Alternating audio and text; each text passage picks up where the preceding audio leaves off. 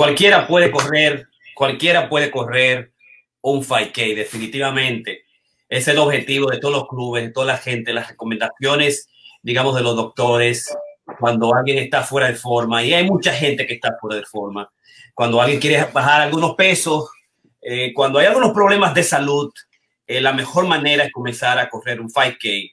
Entonces, después del maratón, lo que nosotros, los, uh, digamos, los coches analistas, Karina, Ramón, doctor Piña, lo que comenzamos a pensar es definir, a trabajar el concepto de un 5K. Un, 5K es sencillo, un 5K es un, son 3.2 millas.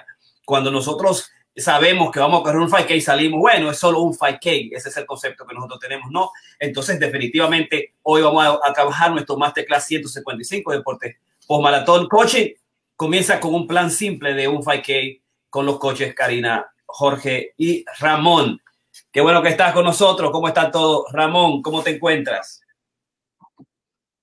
Muy bien, Jorge. Ahora te estoy mandando a Karina y a ti un artículo interesantísimo que salió eh, con relación al, al COVID. Es, es, un artículo médico, clínico, que se llama Consideraciones para retornar a hacer ejercicio después de sufrir de moderado o, o, mild eh, COVID.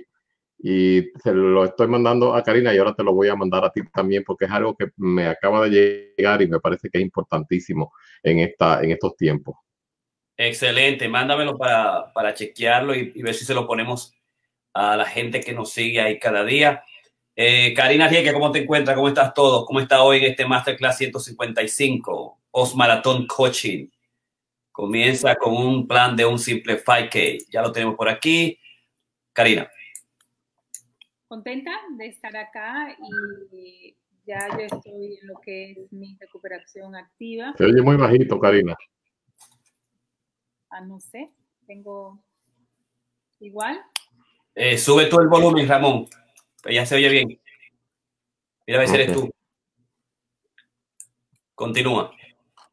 Nada, entonces contenta eh, con lo que viene este mes. Tengo en este mes y el que viene tengo cinco carreras. Eh, tengo, no, siete carreras. Eso me tiene sumamente animada, ya que es una forma de mantenerme activa y siempre lo he dicho, las carreras eh, la única forma y la, razón primordial que yo lo hago es para obligarme a salir a correr. Yo corrí este lunes 3, 5 kilómetros para completar una carrera de New York Runners. Eh, este domingo tengo que completar 5 kilómetros más que vamos a hacer también. Entonces, eso me mantiene contenta, me mantiene activa físicamente y es una, una excusa excelente para mantenerme en forma y mantener mi, mi actividad física. Perfecto. Entonces, recuérdate que nosotros tenemos eh, Corona Creativo, ya tiene su podcast. Eh, su podcast co-crea, Corona Creativo Online. Lo puedes encontrar en cualquier sitio donde tú escuchas tus podcasts y puedes directamente ir allá y eh, ver todas nuestros masterclass. Tenemos todos los masterclass hasta las 155 y cada semana incluimos todas las masterclass. Puede ver la puede ver en, Breaker, la puede ver en Google Podcast, en iTunes, en Pocket Cast, la puede ver en Red uh, Public, en Spotify y al mismo tiempo puede también soportar, uh, apoyar nuestras causas con uh, un dólar, cuatro, cinco dólares, nueve dólares y donde quiera que esté para nosotros seguir desarrollando nuestros episodios. Ese es nuestro podcast. Así que ya lo sabes. Pero hablemos entonces definitivamente de lo que, de lo que son las, el, el 5K digamos, ¿qué, ¿cuál es la incidencia, cuál es la importancia que tiene eh, un 5K, eh, digamos, para, para todos nosotros? ¿Qué, cuál hace, qué ha significado el, el 5K eh, en, en, el curso del tiempo? porque eso es lo que decimos nosotros, un 5K es, es digamos, es, son 3.2 millas. Pero a nivel, digamos, olímpico, los, las, las reglas fundamentales no se establecieron a partir de lo que son el, la milla, el, el, el minuto milla, sino lo establecieron los afroamericanos ya en la, época de los 70, a, los principios de los, de los, de los primeros años de, la, de correr, en los, en los finales del siglo XIX aproximadamente, dominaron Inglaterra, dominó toda la Finlandia, dominó y fue, digamos, en Francia, George Duque eh, Danis, que corrió su primer maratón oficialmente el 31 de octubre de, la 37, me parece, con 16 puntos más o menos. Eh, y, de 16 puntos, 16.34, eh, eh, Kenisa Bekele lo llevó a 12, a 12.37. 16.34, los, las 5.000 metros lo llevó a 12.37, o sea, le bajó aproximadamente unas 4 millas. Es, decir, eh, correrlo a 3.18, a 5.19 la milla, eh, y esto lo hizo este francés. Y digamos, es el primer elemento público que se conoce. Y rápidamente, eh, Charles Bennett en Gran Bretaña lo, lo, lo, bajó a, a 15.29 y, comenzó a hacerse, digamos, los atletas a reconocer el 5K, a hacer clubes de, de competencia para establecer marcas mundiales y las marcas mundiales comenzaron a suceder rápidamente desde, digamos, desde Finlandia, desde, y un grupo fundamental fue este grupo que, ellos corrieron todo y solamente uno de los ganadores, el que lo hizo en 1528, en, hizo en 1528.8 segundos, que batió el récord mundial, solamente él fue de los ocho atletas que corrieron, eh, el que se pudo medir. En el, eh, luego siguió Alfred Straub, en Gran Bretaña, son los, las Gran Bretañas todos los que están corriendo, digamos, el, el 5K, ganando el, el 5K eh, con 14.59, cómo lo van bajando minuto a minuto. O sea, eh, eh, es, es, nosotros decimos el 5K es, es, algo sencillo, es algo fácil. Tú comienzas a dar una vuelta por tu casa. Charles Bennett y Alfred de, de, Gran Bretaña fueron los primeros que ganaron las grandes mundiales. Cuando se establece la IAAF de atletismo, se reconoce, se comienza a reconocer los grandes atletas de diferentes partes del mundo. Y Finlandia es que toma la, la, la delantera en establecer récords mundiales de 1912 a 1942. Eh, digamos, mantienen récords claves continuos estos atletas de Finlandia y son, digamos, los más conocidos. Kenneth Coleman lo hizo en 14.36 y mira la marca, es 14.36. Pues, recuérdate que estamos bajando de 16.34, los 3.2 millas, marcas olímpicas y es Pavo Nurmi, el fling fin que le llama, quien establece una nueva marca que se mantiene por mucho tiempo, del 16.34 la primera a 14.28 en el 1924 a 14.28 en el 1924. Eh, y así se van sucediendo. Eh, eh nueve, él, él obtuvo eh, nueve medallas olímpicas, otro de, de, de silver, eh, y fue un atleta Nurma eh, de Finlandia, excelentísimo, y por eso los atletas de Finlandia son los grandes ganadores de todos los tiempos. Eh, luego, eh, Luri Lipna lo hace en 14-17, en 14-48, son las marcas que se van estableciendo, ¿no? Y cualquiera de nosotros, eso es lo que hace. En 1942, eh, eh, Gunther Hack en, en, en Sweden, Gunther Hack lo hace, Gunther Hack lo hace 13.58, casi bajo un minuto, con, a, pie, a puro pie descalzo, a puro pie descalzo. Fue una carrera espectacular la que hizo. Además ganó 1.500 millas, la milla, las 3.000 metros eh, eh, y al final estableció un récord de 13.58, ya con zapato, en este caso con zapato, 13.58, ¿no? Ahí lo vemos a pie descalzo y es Emila Satopek de Checoslovaquia, uno de los grandes atletas importantes. Y este lo va a bajar de 16.34, va a ser 13.57 1954. Eh, es Zapotec uno de los atletas fundamentales para eh, estos, los, en lo que es el del 95. Pero yo lo que quisiera es hablar eh, eh, ampliarlo un poquito más, cómo se fue popularizando el atletismo y vamos a llegar al momento, digamos, donde comienzan los atletas afroamericanos, los africanos, a comenzar a establecer marcas fundamentales en el deporte. Eh, y yo pienso que desde el 1306, fíjate que se bajó a 1306, y ya comienzan los kenianos a enviar atletas eh, teniendo una cultura fundamental de atletismo permanente, desde se corre a la casa, se corre a los campos, y es David Mucroft que en Gran Bretaña vuelve de nuevo y va a establecer una marca especial en julio 7 de 1982, estableciendo una marca, digamos, clave, la que se tenía era la 1306, la puso en 13.38, 13.38. Y si yo muevo un poquito más la información, vamos a encontrar eh, eh, digamos, eh, el, la, la, marca de 13 inicial rápidamente de 1912 se va a mover hacia abajo esto 5K, que es una cosa extraordinaria. O sea, cuando tú dices, se lo deja, se deja en, en, en 12.48 la marca y luego se vence de nuevo en, en una marca especial lo va a hacer a 12.31 punto kilómetro a 4.04 la milla, 0 cada milla 0.4, eh, lo va a hacer a las 3.000 millas 7.20 minutos, las 2 millas a 7.58, eh, digamos, eh, los eh, atletas a, a, a, africanos. Eh, luego 12.41 fue la marca inicial, se dejó en 12.39 y el Gran Celeste, el Gran Celeste, el Gran Celeste es el, corredor más grande que ha dado la historia en los 5000 eh, millas porque él rompió 3, 4, 5, 6 veces su propio récord eh, continuamente y nadie le pudo ganar hasta llegar, digamos, al, al último gran maratonista de los 5000 metros que es, eh, y lo voy a establecer por acá, que es eh, Bekele, Kenisa Bekele. Y ahí tenemos a Kenika Bekele, esa gran carrera extraordinaria que estableció récord mundial por mucho tiempo y que hasta la actualidad, hasta el momento, después de Kenisa Bekele, los 5000 metros, los 5000 metros de los 5K, la meta que estableció, y creo que lo dejó en 12, 37, 37 lo dejó eh, Kenisa Bekele. Y recuérdate que Kenisa Bekele es el maratonista que le ganó a Kiyoge en Berlín el, el, año, en este año, ¿no? Que eh, Kiyoge no pudo correrlo.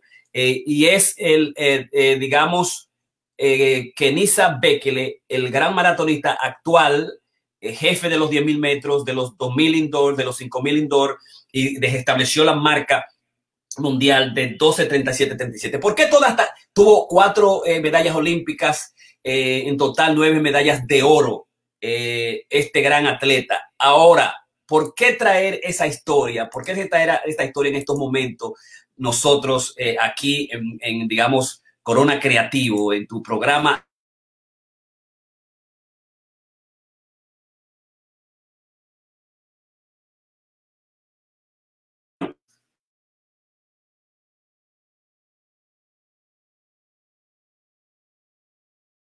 De, de, de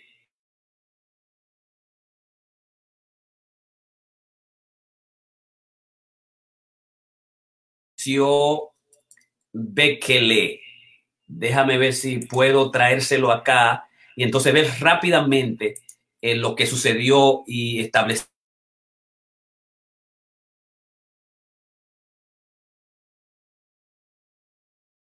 Joshua Cheitege él, digamos, se está interrumpiendo.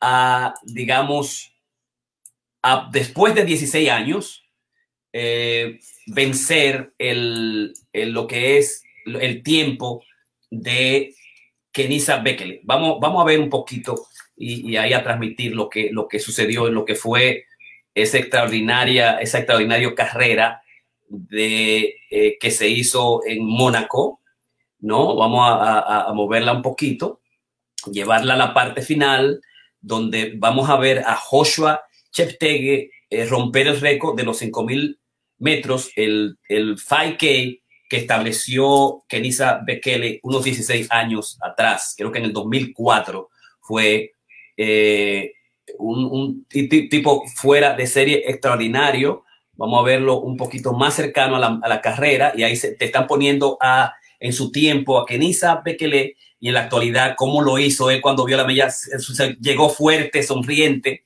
Es una cosa extraordinaria y quería, digamos, traerle a todos ustedes uh, el, el ganador, el ganador de este año 2020 en Mónaco, por primera vez, 16 años después, de lo que es el récord mundial eh, roto. Déjame ver cuánto tiempo fue que lo hizo. Creo que lo tiene por acá.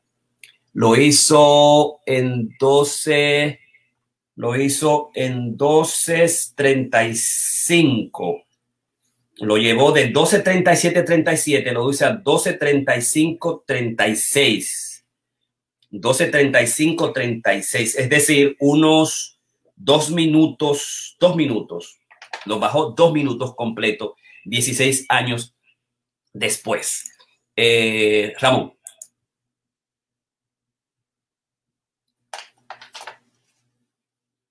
Sonido para Ramón. Ok, perfecto.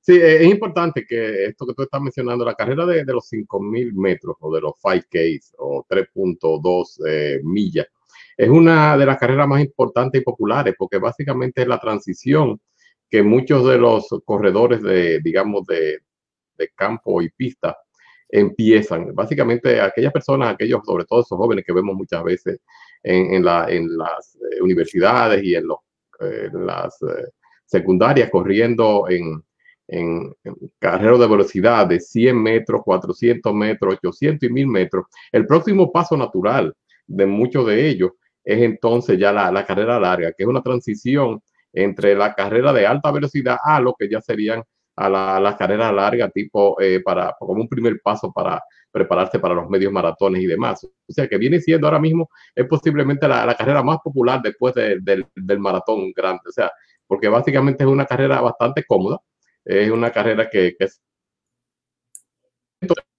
por debajo de una hora y tú lo estás eh, básicamente corriendo y te va preparando eh, para lo que es ya realmente la, la carrera de, resistencia. O sea que eh, se ha popularizado mucho a nivel nacional, hay una gran cantidad de, de, de 5K, eh, es más popular básicamente después de, de esta, eh, en, está el, medio maratón, porque el, el 10K, que, sería básicamente el próximo paso arriba a los 10.000 metros, no es tan popular como son los, los 5.000. Entonces, una de las cosas también que, vemos es que se ha popularizado mucho en, la, en las películas. Por ejemplo, yo recuerdo que una de, la, de las películas de, de correderas que están más populares que, que, que yo vi en, en, años atrás es los Chariot of Fire, los, los car las carrozas de fuego, que básicamente eran la preparación de los corredores para las Olimpiadas, me parece que era del 1918, era en Inglaterra, y ellos estaban corriendo eh, los 100 metros,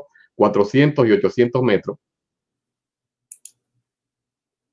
Sonido, Ramón se está yendo, Ramón. Eh, sonido de Ramón. Eh, estamos trabajando nosotros, señores, en, en, nuestro masterclass de hoy, que es 155. Pero de ahí empezó como un... El, el, Ramón, se te fue tu, se te fue el sonido, se te está yendo el sonido. Ahí, ahí te escuchamos ahora, ahora entraste, sí. Sí, se fue, se, se fue como toda la señal, también se puso en negro. Por aquí estamos de nuevo. Bueno, pues estaba diciendo que todas estas, estas películas, básicamente en, un momento, eh, hicieron muy populares lo que es el, el, deporte de, de, de, correr y, históricamente, eh, como le digo, ese Chariot of Fire que muchos de ustedes recordarán eh, era la, una representación histórica básicamente de las primeras carreras así de competencia a nivel de, de, maratón, de maratón no, de, eh, de eh, las Olimpiadas. Pues básicamente el, el 5K te permite que tú puedas eh, empezar a movilizar los, los, sistemas, digamos, de energéticos. Y tú puedes empezar, pues, básicamente como siempre tratamos en nuestro grupo, con un, un mil metros, dos mil metros, o sea, hacemos la, la milla mágica para empezar en en términos de aquello que estamos siguiendo la, la, técnica de Galloway, pero tratamos siempre de que las personas en la práctica diaria, después que tienen una cierta motivación, eh, eso es lo que estamos tratando de hacer. Yo particularmente, por ejemplo, mi, eh, mi carrera eh, normal dentro de la, de, la semana, siempre que, puedo, yo trato de, de, correr no menos de, de 5K, o sea, de 3.2 millas.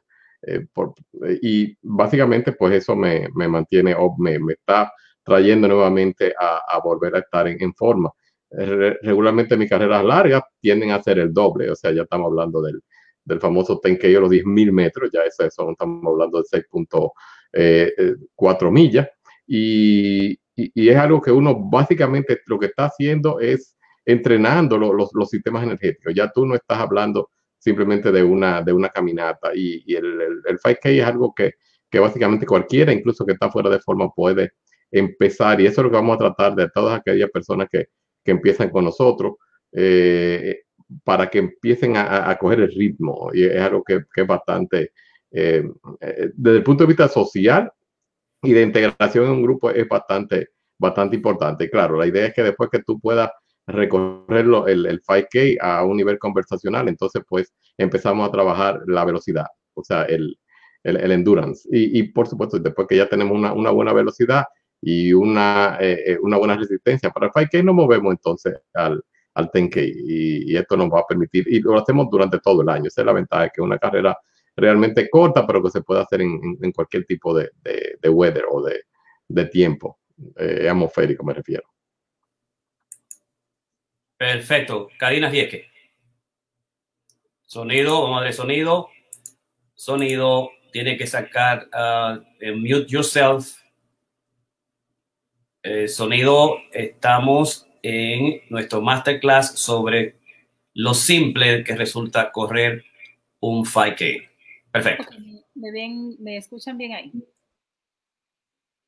Entonces, quiero hablarle un poquito de lo que son los 10K los 3K, eh, los, las 5 kilómetros, los 5 miles. Este, y yo difiero un poquito de Ramón. Yo siento que al corredor, una de las, el, que, el corredor con práctica ya, por lo menos con un año ya de, de estar haciendo carrera, yo siento que los, el más difícil son los 3, los 3 kilómetros, los, las 3 millas, perdón, los 5 kilómetros, porque es una carrera sumamente corta, usualmente en un pace, este, yo la puedo hacer, o, el pace average, creo que puede ser de, de 10, de 10, 11. Este, tú la corres en 30 minutos, 33 minutos, lo máximo que yo corro esa carrera. Este, pero es una carrera que se corre con mucha presión, yo siento. Es una carrera que después de un tiempo tú lo que quieres es, es, ver, porque es tan corta, que tú lo que quieres ver qué tan rápido tú puedes ir a tu propio, para combatir tu propio, lo que uno le llama el PR para combatir tu propio récord. Entonces, el corredor siempre quiere eh, ganar su propio récord, ¿no? Ganarse a sí mismo, ganar. Si yo lo hice el año, el mes pasado en 33, yo quiero ir en 32, yo quiero bajar a 31 minutos, a 30 minutos. Entonces, de alguna forma es, es donde yo en lo personal siento mucho más presión personal, ¿no? Porque yo sé que es corta, yo sé que tengo que ir, porque ahí es que tú te tiras, donde tú te tiras a correr, este, y es donde tú, donde tú das todo, donde tú tratas de, donde tú tienes que saber que tienes que correr en, positivo, ¿no? Es decir, yendo de, de, más millas a menor milla. Es decir, si tú comienzas a una milla aproximadamente entre, entre, vamos a poner 12 minutos la milla, tú quieres que la primera sea 12, pero tú tienes que esforzarte que la segunda sea a 11 y que la tercera se pueda hacer a 10. Eh, y eso te da una gran satisfacción porque vas a terminar mucho más rápido que lo que comenzaste, ¿no? Entonces requiere mucha más concentración, pero requiere mucha más rapidez. Entonces yo siento que es donde uno prueba muchas cosas en esa, en esa eh, son muy comunes. Yo en este mes creo que tenemos tres, Ramón, si no me equivoco, cuatro 5K. Creo que son tres 5K y un medio maratón. Entonces, eh, yo a mí me da mucha presión. Yo siento mucha presión porque tengo que, porque quiero, quiero realmente combatir mi propio récord anterior. Y, y, para mí de eso se trata mucho. Hoy yo lo que quiero hablarle de un, de un pequeño programa que salió en la revista eh, Shape, que a mí me pareció sumamente interesante y es el que quiero compartir con todos en el día de hoy. ¿Cómo tú puedes comenzar a correr tus primeras eh, cinco kilómetros? Cinco kilómetros a una gente que no esté en forma te puede durar 45 minutos, una hora. Este, y eso no es malo eh, si estás comenzando a correr. Entonces, en, tu vida, eh, hazte un reto yo me apunto en todas las carreras que sean de 5 kilómetros porque, como dije anteriormente, me mantienen activa y me mantienen con una excusa de estar ejercitándome. Entonces, te voy a traer algunas medidas que son importantes eh, para, eh, para que tú comiences este, eh, a, querer ejercitarte y correr. Estos 10Ks tienen la gran ventaja, según los estudios, y este que trabaja convenientemente para quemar calorías, son muy buenos porque realmente tú, tú vas bien rápido. Mientras más rápido tú vas, más calorías tú, tú quemas. Eh, y también necesita planificación, necesita paciencia, necesita resistencia. Eh, y es lo que te lleva a ser un, corredor regular un, corredor este, este, de promedio, ¿no? Que corre siempre. Es una carrera donde tú eh, tratas y te equivocas muchísimo. Eh, por lo menos te va a tomar cuatro carreras para tú realmente ah, cogerle el, tono a lo que son eh, este tipo de carreras, porque ya que son mucho más cortas, este, tienen a, tener mucho, mucha técnica, este, porque tú vas un poquito más rápido del usual, o por lo menos eso es lo que tú quieres.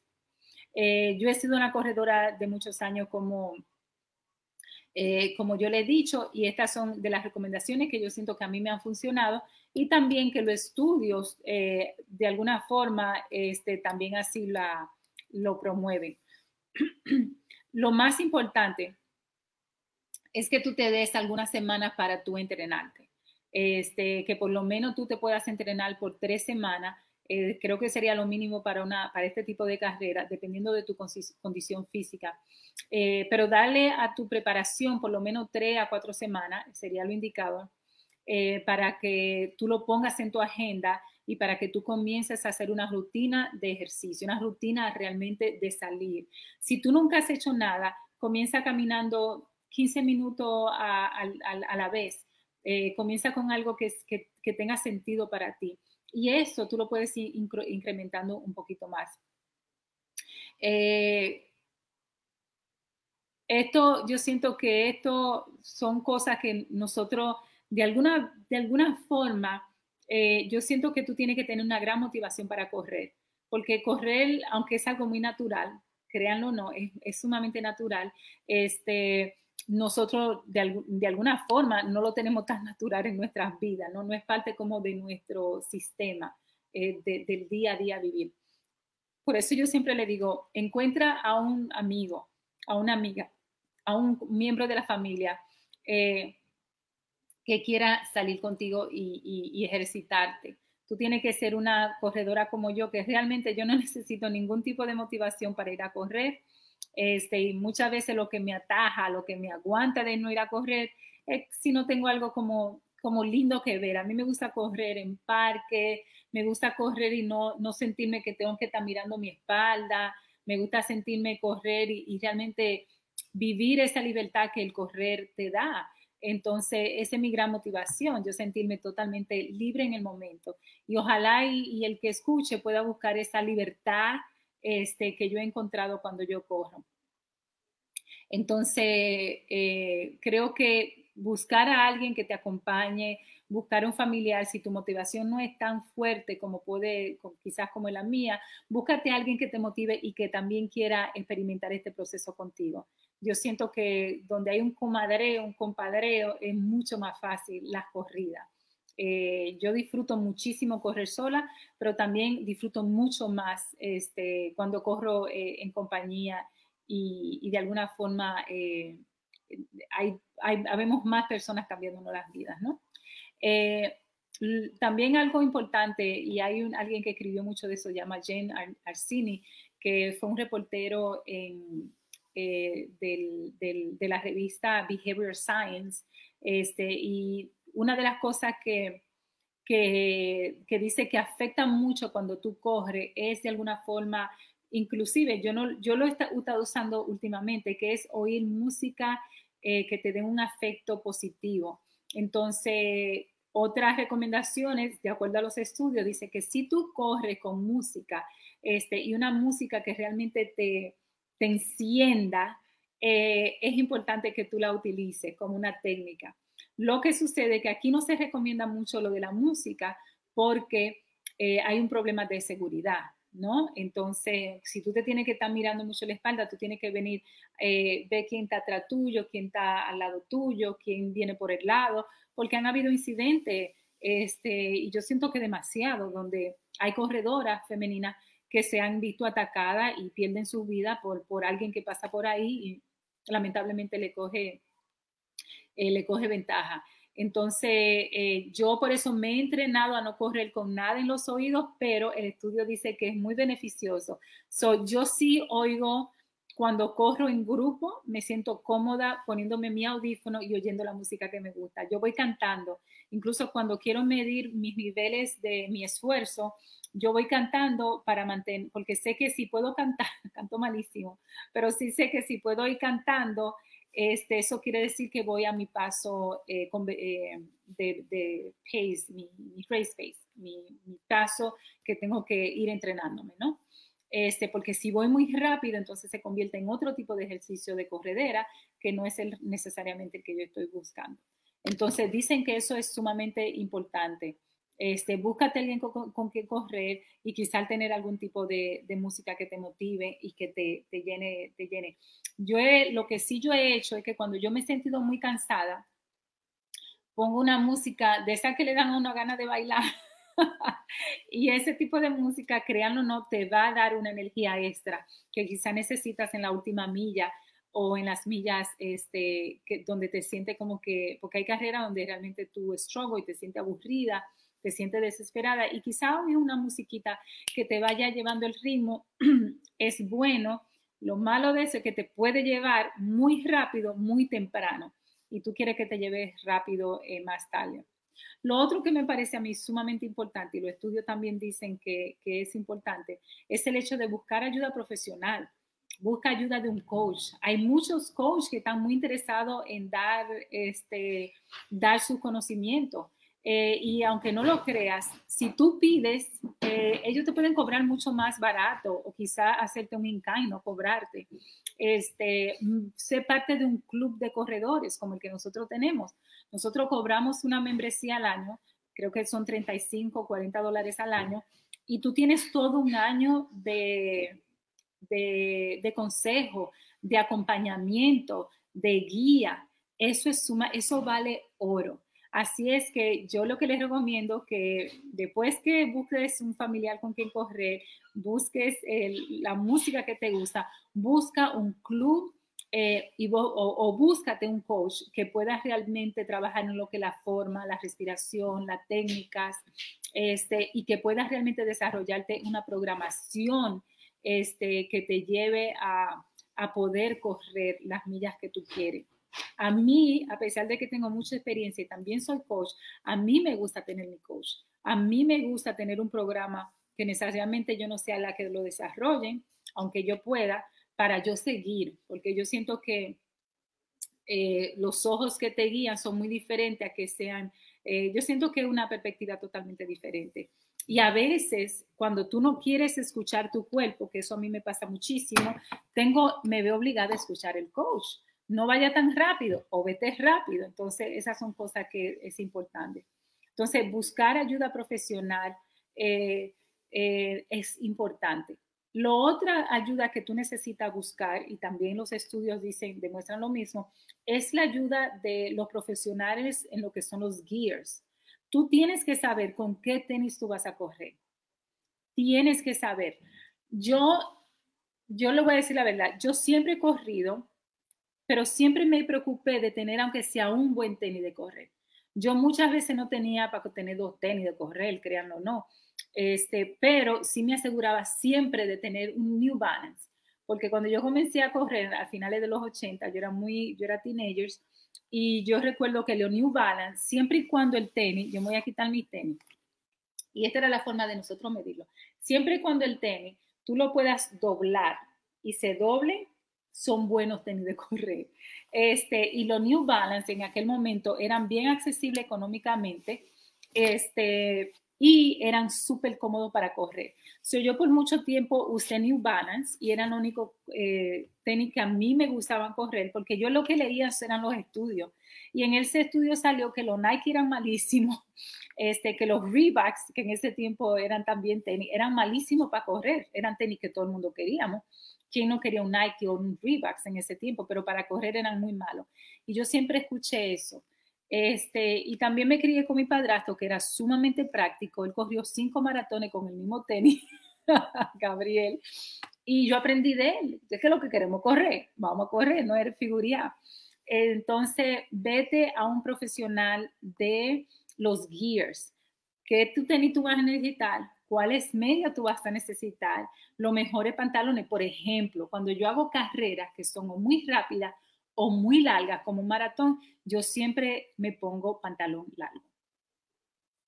Siempre lo hago y es simplemente por estar precaria. Yo no quiero quemar mis, mis muslos, aunque soy delgada y ellos no se juntan, pero este, tú realmente no quieres quemar los muslos, no te quiere pelar.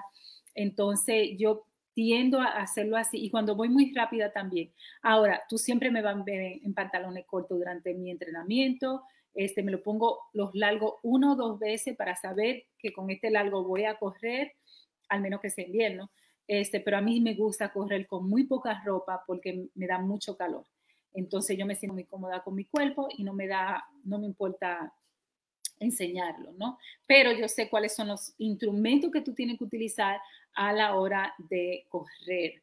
Este, y es importante que alguien, por ejemplo, yo me voy, eh, me fui a, la, a diferentes tiendas que me miran mi pie, porque yo tengo mucho puente. Y yo, mi puente es realmente así, es bien grande. Entonces a mí me dan muchos dolores en el pie y yo tenía que irme a una tienda que me midieran, que me dijeran. Y una vez yo descubrí el la marca de mis tenis, que son los 860, yo no cambio. Yo, por ejemplo, tengo este, fue el último modelo que salió, pero son este, el modelo de los 860. Eh, Déjame asegurarme que estoy diciendo. De los 860. Entonces, este es el, el, último modelo que viene con esto acá de New Balance y yo me daba esto, pero yo estoy confiada porque son New Balance. Eh, y son el, el número, porque ellos tienen diferentes este, como estilos. El estilo del 860 yo lo puedo usar, incluso correr con el maratón en el New One que salió porque era el mismo. Así es que los gears son importantes. Yo, por ejemplo, como yo soy muy flaca, si no me creo muy flaca, a mí me da mucho frío en las manos. Y es porque yo soy bien, bien huesuda. mis, mis, piernas son bien huesudas, a mí se me ve mucho la rodilla. Entonces yo lo que hago es que me pongo mis tenis, este, que, los tenis hacen, perdón, mis guantes, porque los guantes me protegen mucho. Y yo el maratón entero yo corrí con mi, guante nuevo que me había comprado. Son finos, pero me cubren porque me, me, da mucho frío en los dedos y en las manos.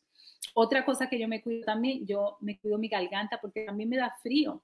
Este, yo casi siempre ando con bufanda y cuando corro me pongo los pañitos que venden y me lo pongo en mi, en mi cuello. So, tú tienes que saber cuáles guías funcionan para ti y cuáles guías no funcionan para ti.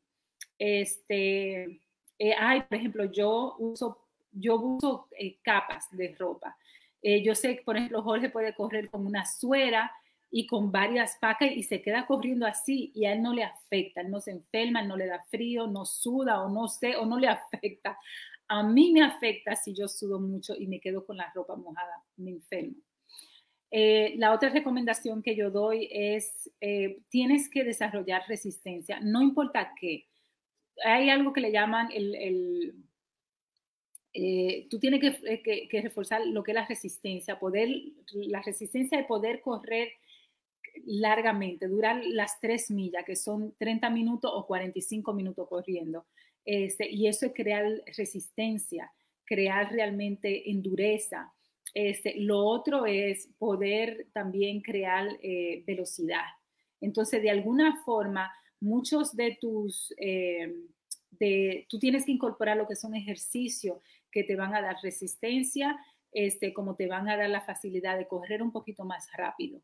Este, y tú tienes que entrenar tus músculos. Entonces, con tu corredor, con tu entrenador o con, tu grupo, tú puedes buscar eh, ese tipo de, comodidad, y preguntarle este, qué es lo que tú estás necesitando este, para correr, qué juegos de corredera.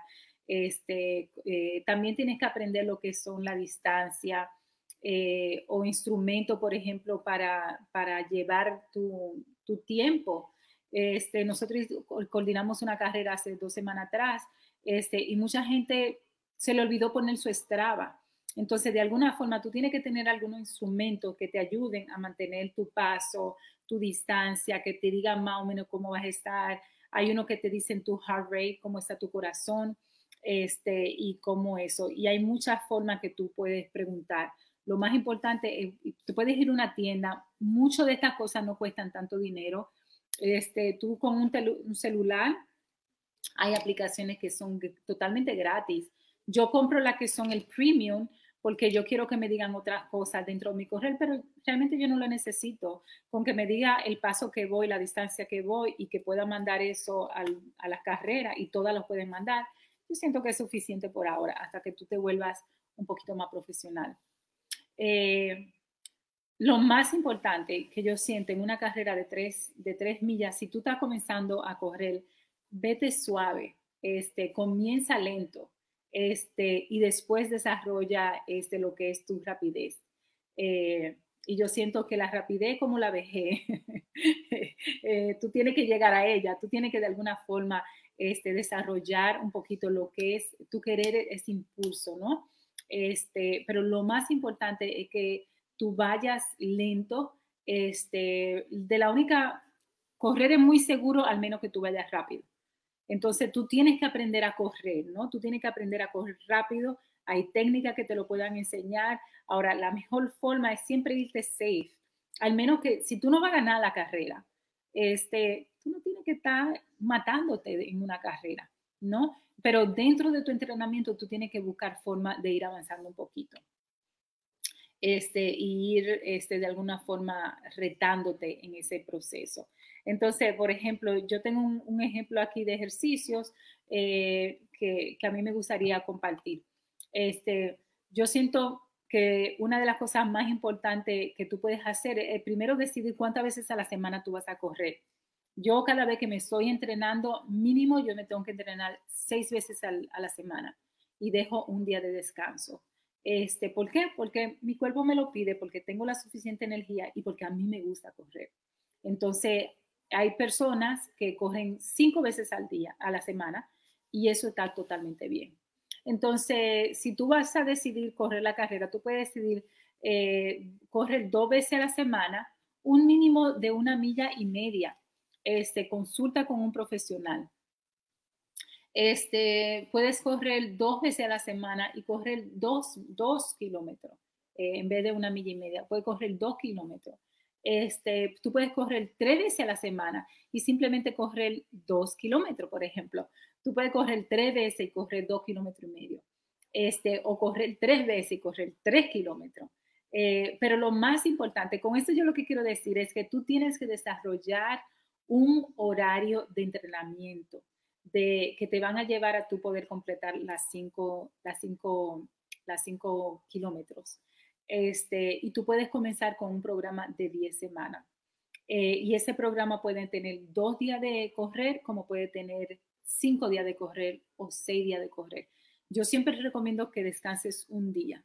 Y ese día, si tú tengas un shape bien bueno, como el que yo estaba para el maratón, tú no vas a querer, tú, quieres, tú vas a querer correr eso todos los días, eh, pero tú te tienes que obligar a coger ese día de descanso. Entonces, lo más importante es que tú sepas que tienes que buscar, este, primero tomar la decisión cuántas veces quieres comenzar a correr. Es recomendable que busque una hora que tú sepas y que sea parte de tu agenda. Tú puedes decir lunes y martes voy a correr en la mañana, voy a correr media hora, 15 minutos, eh, inclusive con un entrenamiento de 15 minutos al día, tú puedes correr un, un 5K si lo hace consecutivamente. Recuérdate que la técnica es enseñarle a tu cuerpo y a tu músculo que se cansen, porque eso es lo que uno hace en el entrenamiento. Entonces, tienes que buscar la forma de, eh, y ya por último, de tú eh, mantener tu progreso. Eh, tú tienes que ir progresando. Si tú, si tú te mantienes en un estado de stagnation, de estagnación, si se dice así en español, o de, de inmovilidad, tú no vas a avanzar en tu corredera. Tú tienes de alguna forma que ir superando cada carrera anterior, es, eh, aunque sea por segundo. Nosotros los corredores cuando we PR por eh, dos, minutos, eso, eso uno lo aplaude, eso es algo grande eh, para un corredor. Así es que no piense que tú tienes que avanzar media hora, 15 minutos de una carrera a otra. Lo más importante es que tú entiendas que tú estás avanzando dentro de tu entrenamiento. Este, ¿Por qué? Porque eso es lo más que te va a llevar a tu poder decir que en esas 10 semanas de entrenamiento que tú estás llevando, tú te has superado, tú has podido eh, realmente ir mejorando. Si tú haces un entrenamiento y tú realmente te quedas elaborando la misma cantidad de milla, la misma cantidad de tiempo por milla, tú no estás realmente creciendo como corredor, tú, tú te estás quedando en un estado de, de, de, stagnation, yo no sé cómo se dice stagnation, pero como que es como que de, no crecimiento eh, a nivel físico. De parálisis. De, parálisis. Entonces yo siento que es importante que de alguna forma cada semana tú, tú te retes un poquito. Y cuando yo digo te retes un poquito es dos segundos, tres segundos, pero te tienes que retar. Tú no te puedes quedar elaborando al mismo tiempo y en el mismo pace, porque entonces realmente eh, es como, hay como, hay un ejemplo eh, que, uno, que uno hace mucho de cómo tú tienes que de alguna forma ir mejorándote. Eh, no me viene a la cabeza, pero me vendrá. Pero yo siento que es importante, yo siento que es importante que tú logres este, de alguna forma eh, superar eso. Y yo siento que ya el día de esa carrera te van a venir los nervios como si tú estuvieras corriendo un maratón, totalmente normal, este, gózatelo. Eh, y tienes que poner en práctica lo que en esas 10 semanas, si fueron 10 semanas que tú decidiste tomar para entrenarte para un eso, es totalmente eh, indicado este, no cometer errores, no probar cosas nuevas, siempre uno se dice, ¿no? Y nosotros hemos hecho ya la recomendación de qué hacer el día antes y el día de, una carrera. Así es que lo más importante es determinar si la quieres correr, decidir la carrera que vas a hacer, apuntarte en ella y buscar a alguien que te ayude a desarrollar un programa de entrenamiento. Y ese programa de entrenamiento, seguirlo lo más que tú puedas, con mucha flexibilidad al pie de la letra.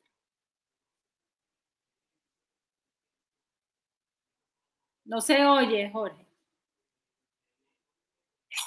Excelente, excelente presentación. Recuérdate que estamos en el masterclass número 155, un plan simple de un 5K, ¿no? Y está auspiciado este masterclass por el Creative Living Runners Club, el club de corredores Vivir Creativo tu club de Washington High, Mount Vernon, Riverdale en Nueva York y nuestro club también a nivel global, que estamos creciendo. Eh, cada semana eh, viene un grupo familiar, una persona individual. Y recordarte además que eh, el, nuestro podcast está ya, está por acá, déjame ponerlo por aquí, déjame ponerlo por acá.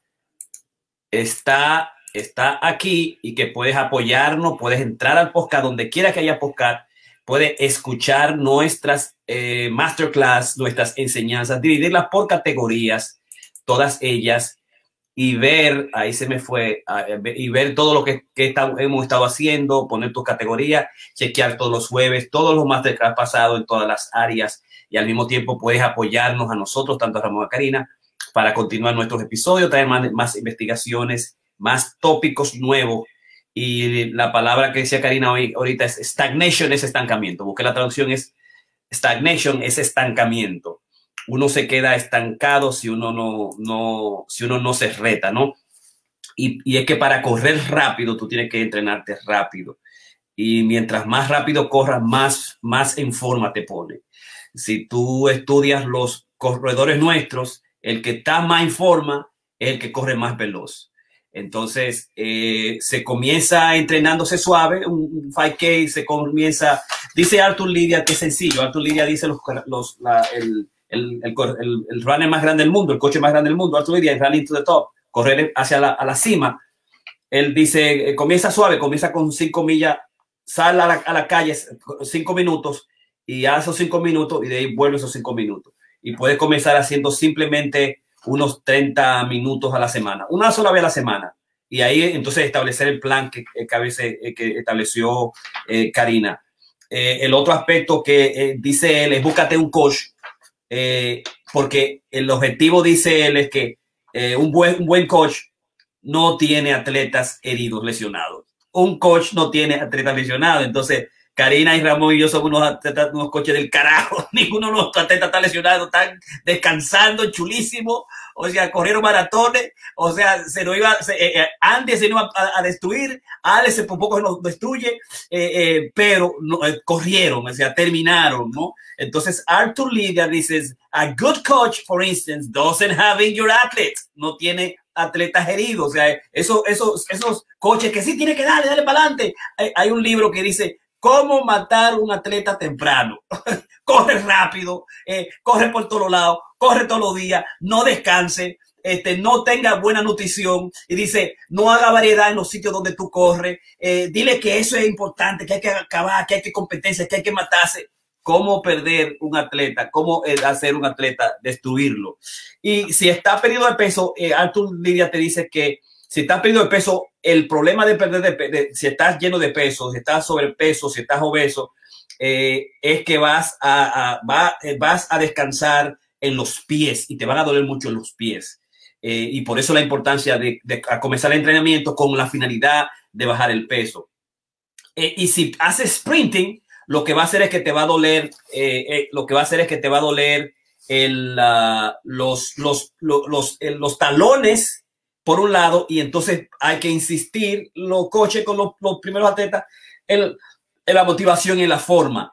Eh, nosotros nos encanta, por ejemplo, que alguien lleve una vecina, que lleve una amiga, que la vecina te ama motivada, o que los, los esposos y que un esposo esté más motivado que el otro, y eso ayuda muchísimo a, lo que es el primer concepto de los del novato, es que sacarlo a motivarse en cualquier momento y en cualquier temperatura, en cualquier parte del día también. Eso es Lidia, la parte más importante.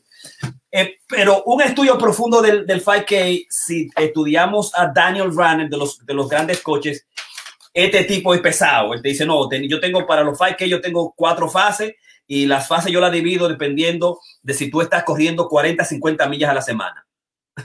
La, 40, a 40 a 50 millas a la semana es, eh, digamos, eh, mi plan. Él dice, tiene otro plan y este, este plan va de 40 y de, 60 a 70 millas a la semana. 60 a 70 millas a la semana. El plan de Daniel Fórmula. Recuerda que cuando se está pensando, se está pensando en un 5K, se está pensando en la competencia y el, y el, y el récord mundial. Si el récord mundial de este año es que tú tienes que hacer un 5K a 12, a 12.35 minutos en la competencia, por eso esa cantidad masiva desde 40, 50, 65 millas a la semana para ver en ese proceso cómo tú le vas a sacar, eh, digamos, eh, eh, lo vas a sacar a, a 12.35 el, el maratón élite y el maratón, los maratones competitivos a diferentes niveles acercarte a los 14, que es lo que nosotros vemos mucho en los maratones de aquí, los 14, 15, 14, 15 en los, en los, en los, en los clubes de nosotros. Para lograr eso, Coach Visual te va y te dice, en cuanto al 5K, que son los 5000 metros, él uh, establece que el 75, el 80% se debe hacer aeróbico y el 20% anaeróbico eh, mientras que los 3.000 metros, 75% aeróbico, el 25%, o sea, que todavía el 3.2 milla es aeróbico en su gran medida. Se convierte en aeróbico en la última milla, específicamente en los últimos 800 metros. Las dos vueltas, los últimos dos vueltas. Recuerda que la, las competencias de las Olimpiadas son 12.5 eh, eh, vueltas, ¿no?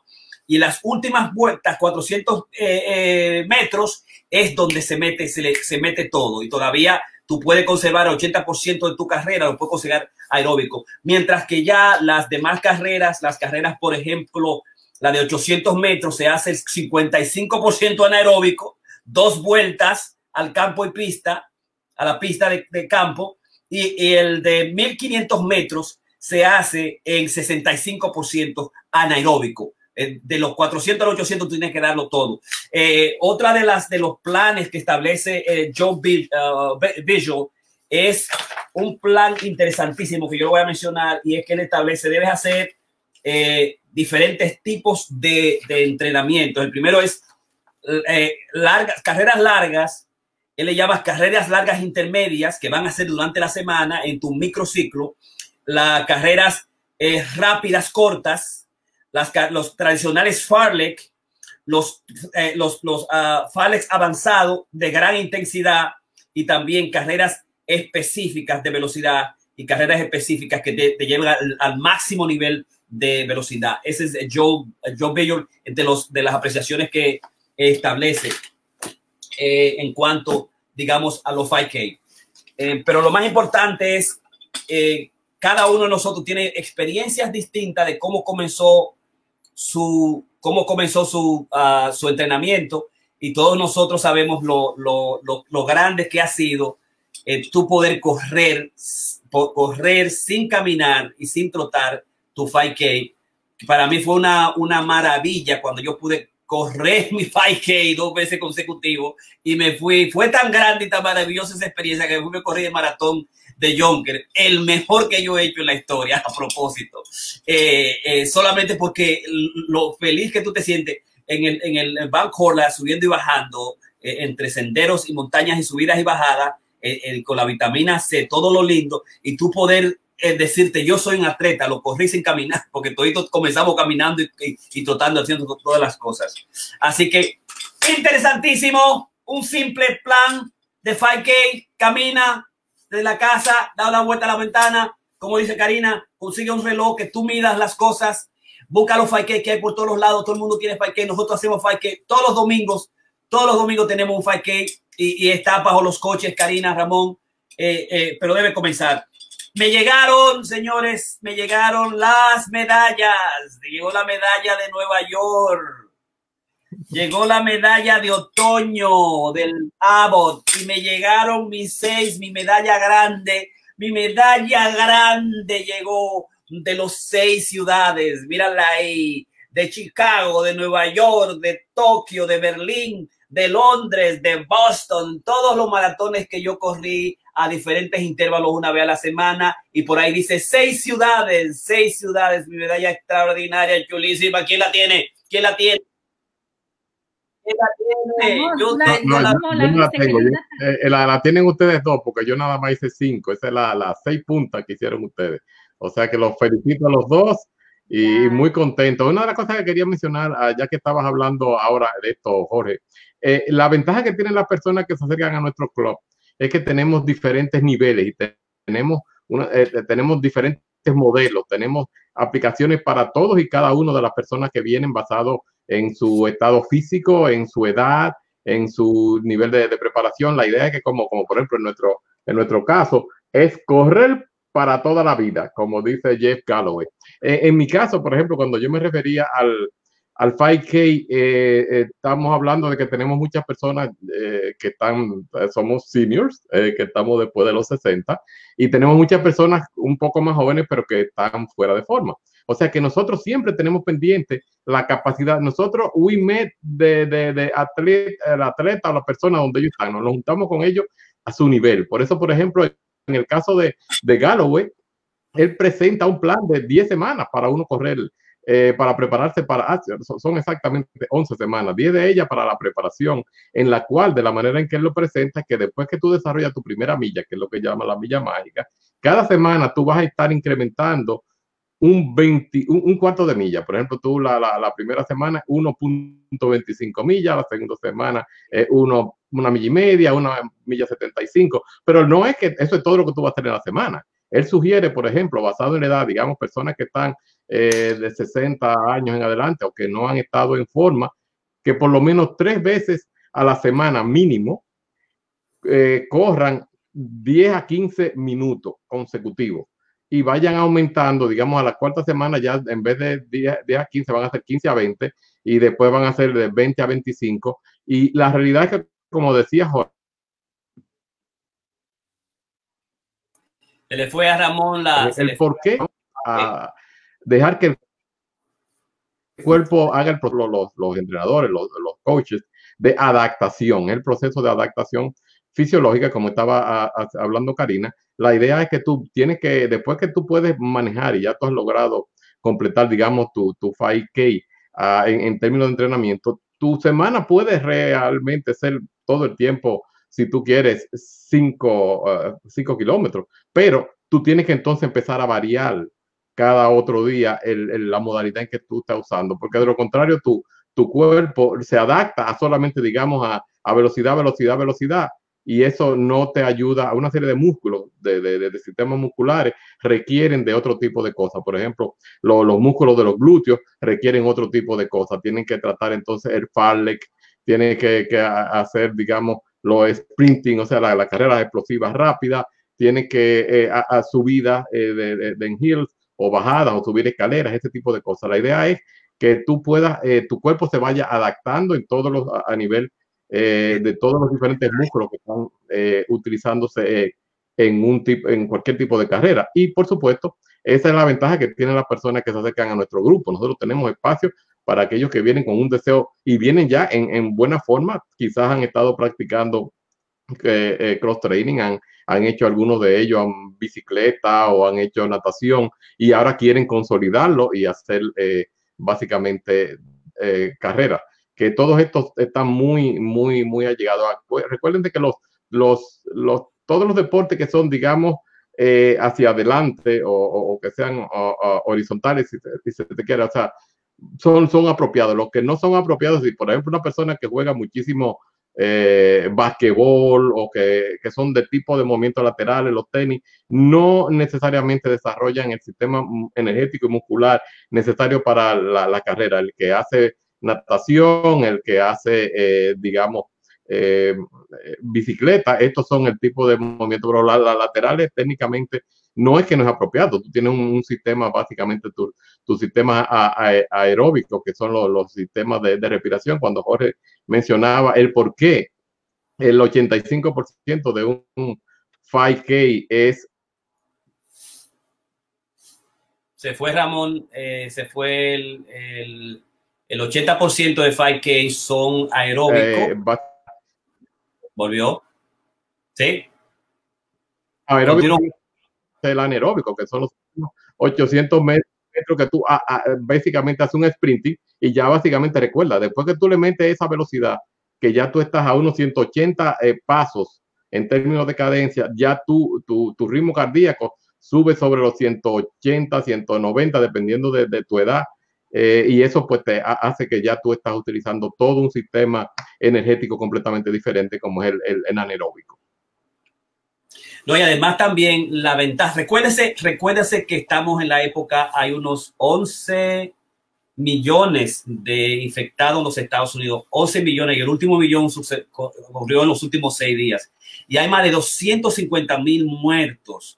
Eh, Ramón Karina, nuestros familiares, nuestros amigos, la gente que nos escucha, por favor, cuídate. En estas crismas tienes que hacerlo en grupos pequeños de cinco y hazlo en tus bubbles, en tu burbuja, con la gente que tú conoces que ya han hecho el examen. Recuérdate, siempre utiliza tu tapaboca, lávate las manos, distánciate, no estés en lugares eh, eh, cerrados y utiliza antisépticos continuamente. Esos son los cinco elementos clave. Y ahora también puede hacerte los exámenes. Estamos esperando la vacuna de Moderno con 95.94.5 de efectividad y la de Pfizer, que es un 90%. Cuando esa vacuna llegue en diciembre o en enero, por favor, utilízala y cuídate porque el virus está acabando completamente. Yo vi ahí una, un muñequito donde el virus salía, le decía, le dice el virus de coronavirus, le dice, le dice a, la muerte, hey, carajo, eh, baja, vamos a salir para afuera.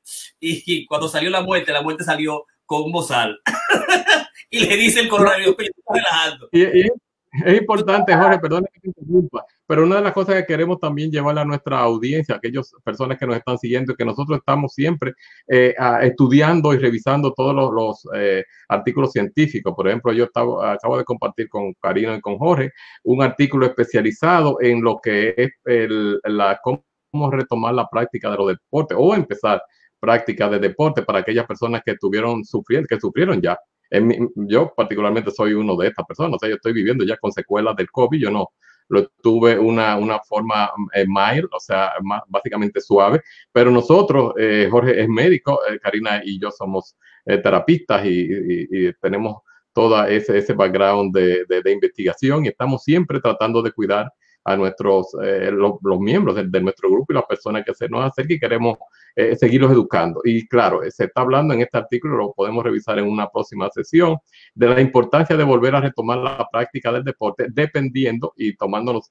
en cuenta cuáles fueron las causas que, que, cuáles fueron los sistemas que fueron afectados. O sea que eh, estamos siempre muy al día. El hecho de que uno haya sufrido de, de COVID, si se ha recobrado, eh, pues es importante que pueda retomar la práctica, pero tiene que ser con un sentido eh, eh, muy cuidadoso y, nosotros estamos siempre tratando de ponernos al día para traer estas informaciones.